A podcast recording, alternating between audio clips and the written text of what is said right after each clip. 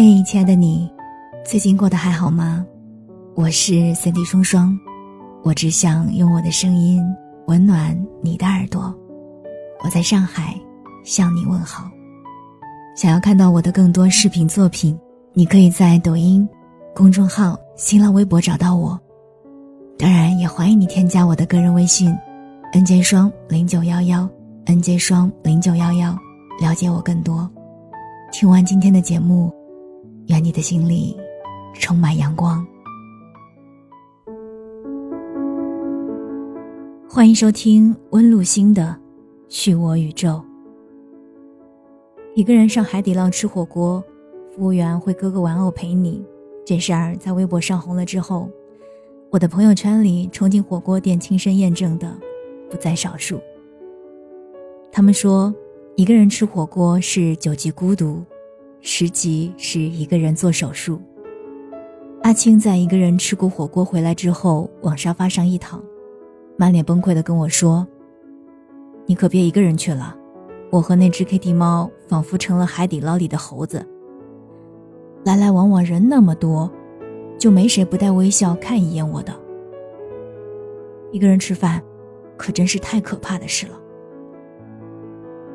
无法一个人做一些事。”这个习惯好像是从初中就延续下来的。那个时候，他的表现形式是：姑娘们成群结队去厕所，男孩们呼朋唤友下课后，我们吃吃喝喝、玩玩闹闹都搁在一起，仿佛人生已经不需要独自一人的生活。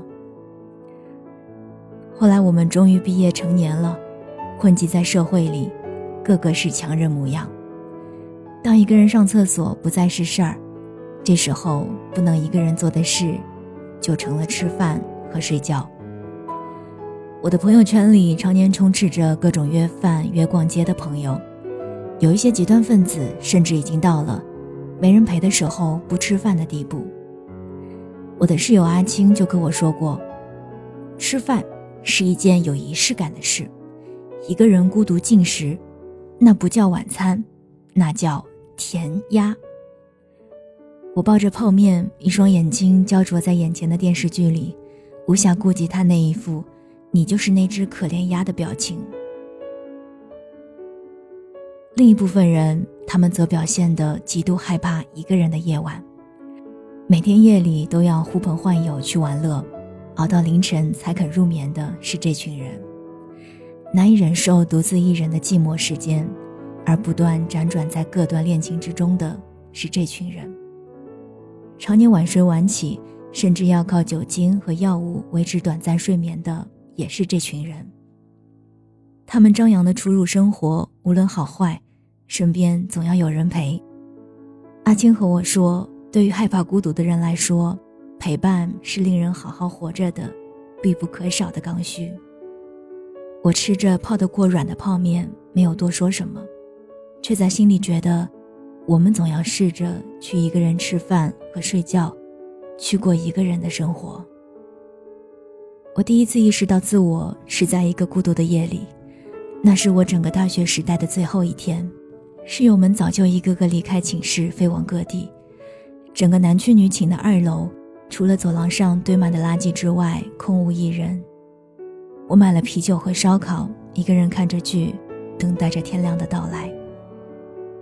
夜晚难以想象的长，直到我把剧集的全部都看过之后，远方的天还是寂静一片。我开了门，搬了把椅子到走廊上，坐着吹风和听歌。我回忆起整个被我虚度的大学生活，四年短暂如一场梦，又想起很多更早毕业的朋友们，他们大多如今都做着自己不太喜欢的工作，身心俱疲，勉强度日。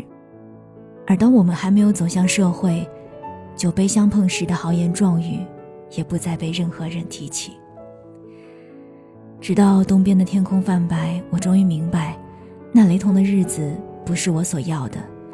比起来体面而忙碌，我更想要的其实是自我而快乐。我并不是觉得那样的一个夜晚给我带来了多大的改变，事实上，我还是和喝多的时候一样。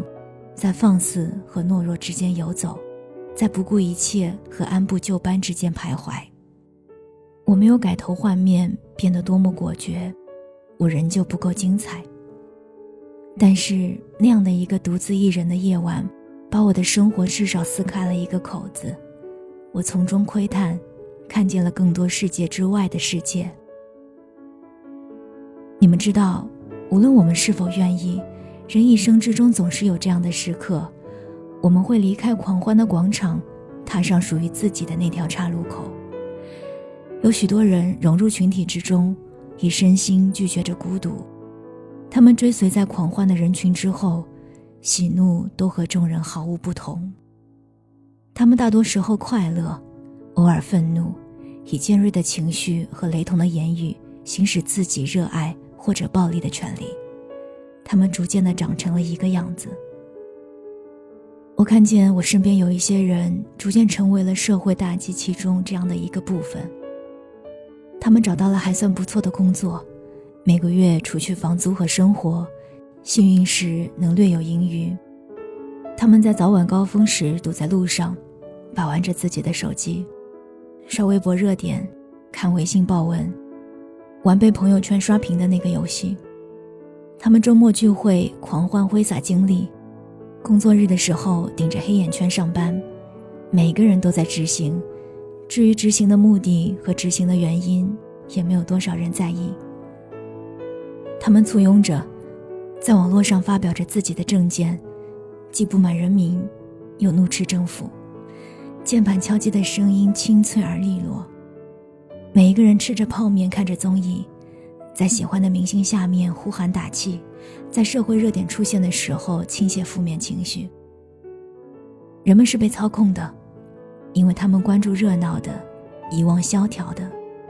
他们唾弃自己无法达到。或是无法接受的，热烈拥抱那一些虚幻的和人为制造的。我不愿意成为那种人，所以在经过很长时间的自我认识之后，我选择独自一人。后来，我终于学会“适度”这个词，适度的关注自我之外的事物，适度的为金钱而工作，适度的发表意见，以及适度的把时间留给自己。一个人吃饭和睡觉也并不是一件多么难的事情。我逐渐的开始去享受那些睡前消磨在半本书上的时间，为自己做一道菜的时间，一个人看着电视剧吃晚餐的时间。我发很久的呆，幻想着每一种日子在我身上的样子。我想象我是一个诗人，是个农民，是个主妇，是个梦境。我逐渐的。抛弃许多干扰我的因素，离开许多影响我的人，而在更多的属于自己的时间中，对生活进行多种尝试。最终，我往自己期望的方向走去，即便这条路途漫长，而我无人同行。独自一人习惯了之后，我才发现，在群体之中，其实很容易丧失自我。我们跟随群体的步伐。在一种假性的热闹之中度过一日又一日的时间，没有人会提醒你日子消失的多么快，也没有人会在意那些逝去的日子里，以群体为基础活动的我们到底做了些什么。我们吃饭、喝酒、玩乐、恋爱，在这种浪漫的消磨之中，不自知地损耗着自己。很久之后意识到。早已经是无法回头的局面。阿青和我说：“可是一个人的时候，真的觉得要死了。”真的吗？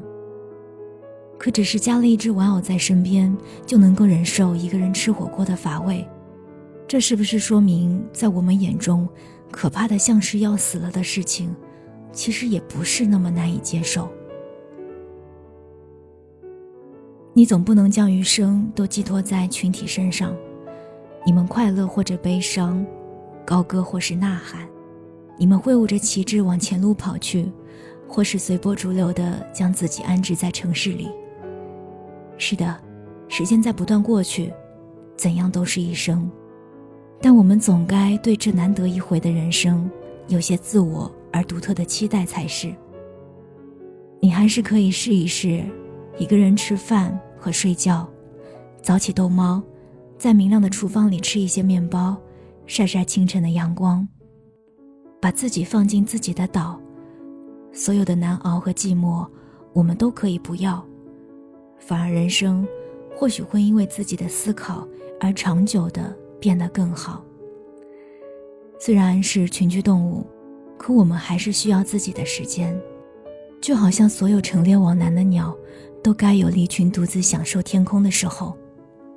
这天空多美呀，如同你我的人生一样。比学会飞更加重要的事情，要学会往喜欢的方向去飞。我是金，我在收拾行李，准备在南方待上几个月，安静如鸡，学习写作，也想看看大雪封山。在朝阳笼罩顶峰的时候，许下一个心愿。你们呢？这个冬天在做什么？